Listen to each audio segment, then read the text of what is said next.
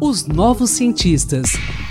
Uma conversa com os novos mestres e doutores da USP. Bom dia, ouvintes da Rádio USP. Eu sou Antônio Carlos Quinto e hoje conversarei com o jornalista José Ismar Petrola Jorge Filho.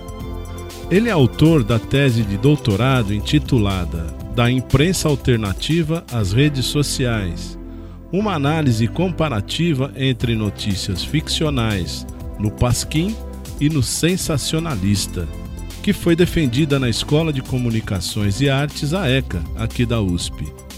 A pesquisa traz uma análise do jornalismo alternativo e de humor com base em estudos de 50 exemplares do jornal O Pasquim, publicados entre 1970 e 1979 e a produção do site O Sensacionalista entre 2018 e 2019.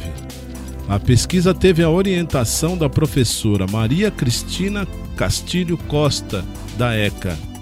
Bom dia, José Petrola. Seja bem-vindo aos Novos Cientistas, tudo bem?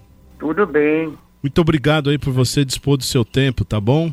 A minha primeira questão é a seguinte: nesse, nessa sua pesquisa, você destaca que sempre houve um diálogo da grande imprensa com o chamado jornalismo alternativo, inclusive na época da ditadura militar.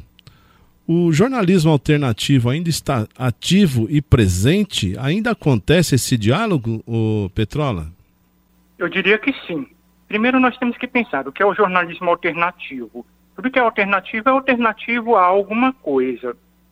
Então, quando a gente fala em jornalismo alternativo, é a partir do momento em que nós temos a consolidação de um jornalismo que é um padrão, um jornalismo de referência, que são os grandes jornais, as grandes cadeias de rádio e TV.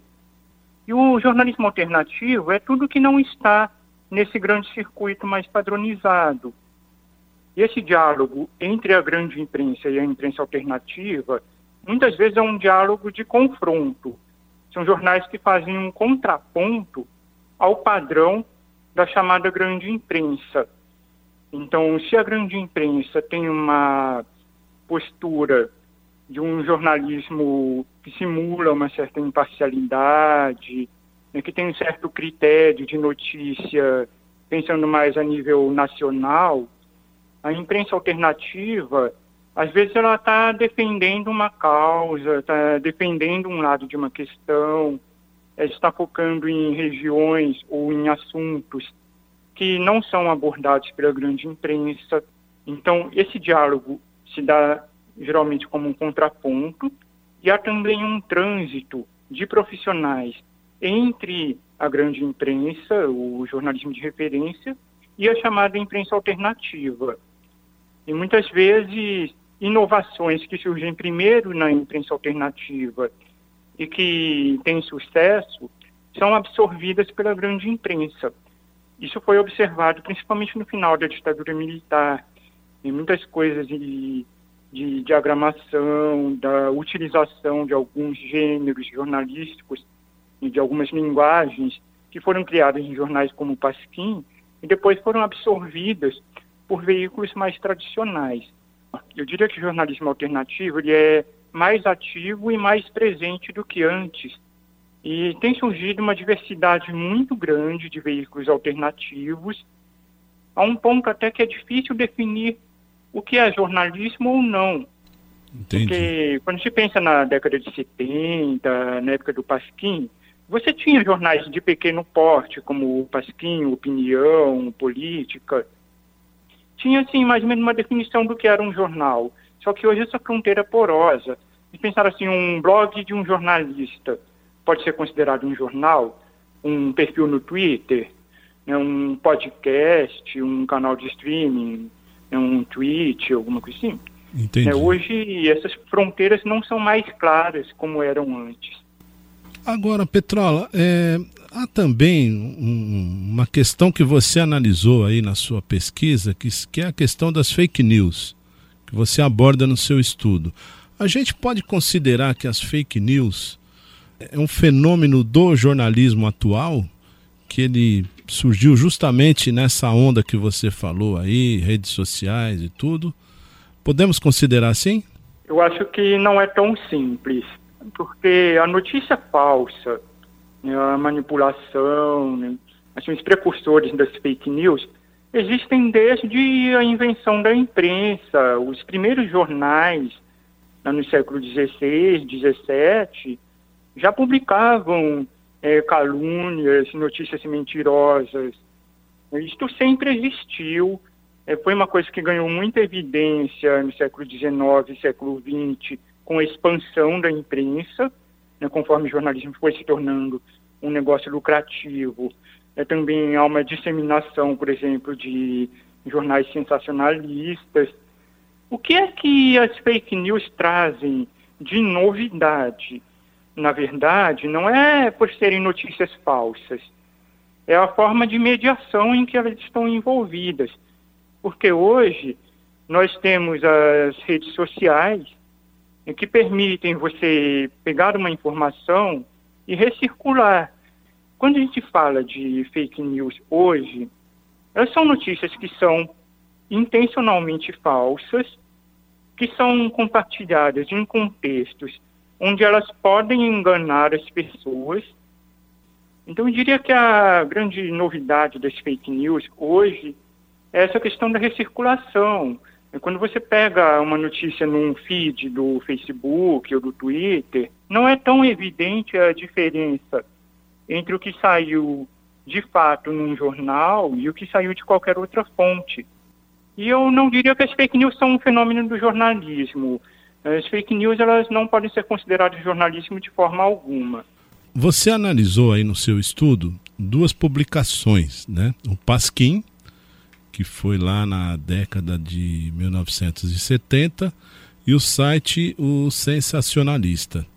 Eu quero que você diga para gente, para o nosso ouvinte, rapidamente, é, quais as principais semelhanças e diferenças dessas publicações. E também seria legal localizar o ouvinte sobre a época dessas publicações, né? E uma, uma outra pergunta embutida nessa, nessa que eu estou lhe fazendo. Em algum momento este site ou o jornal usaram de fake news? Em primeiro lugar, eu vou dizer a semelhança.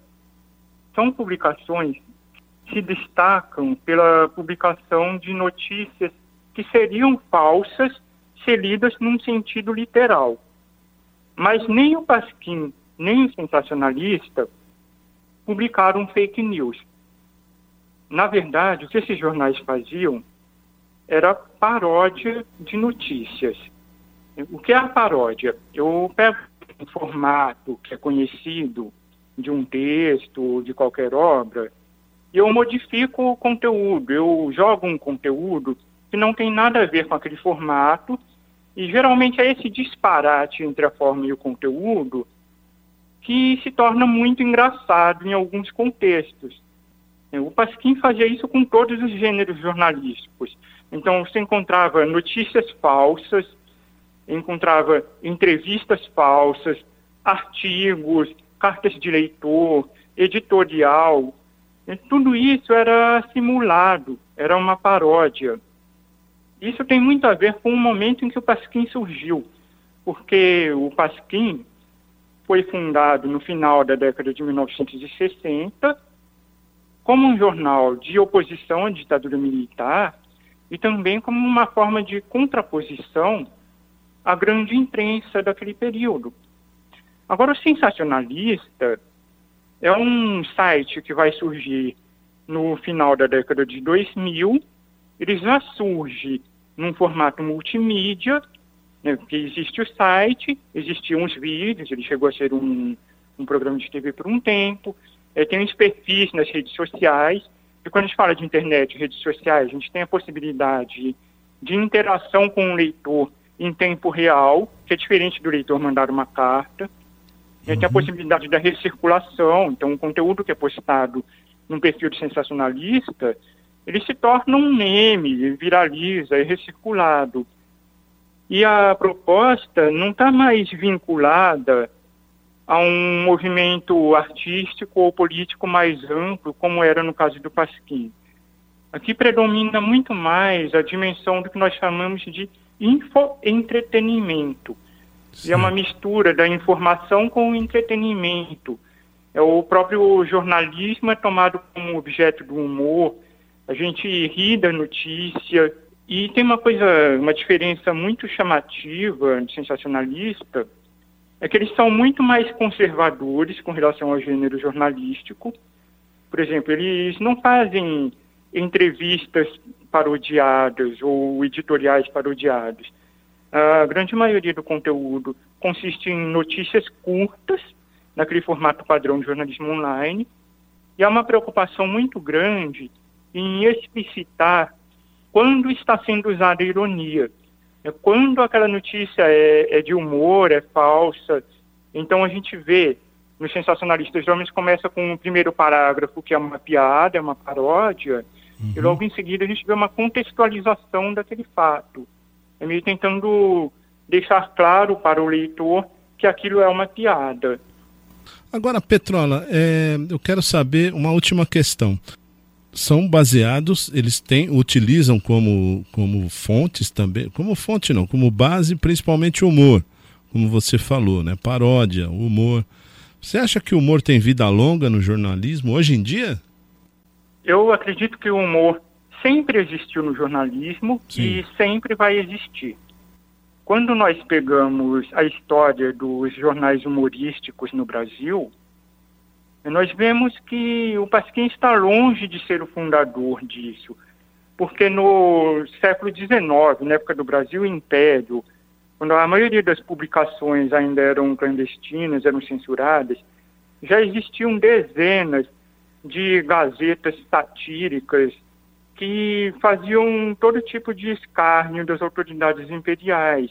Como nós tivemos no início do século XX, as vanguardas modernistas também faziam paródias terríveis dos jornais e revistas.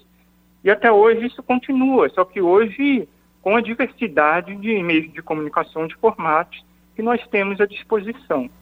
Perfeito. Petrola, eu quero agradecer pela sua participação aqui nos Novos Cientistas e parabéns pela sua pesquisa.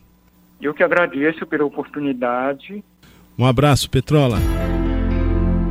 Pesquisador, se você quiser falar sobre sua pesquisa, seu estudo, envie-nos um e-mail para ouvinte.usp.br. Um bom dia a todos e até quinta-feira que vem pesquisas e inovações. Uma conversa com os novos mestres e doutores da USP, os novos cientistas.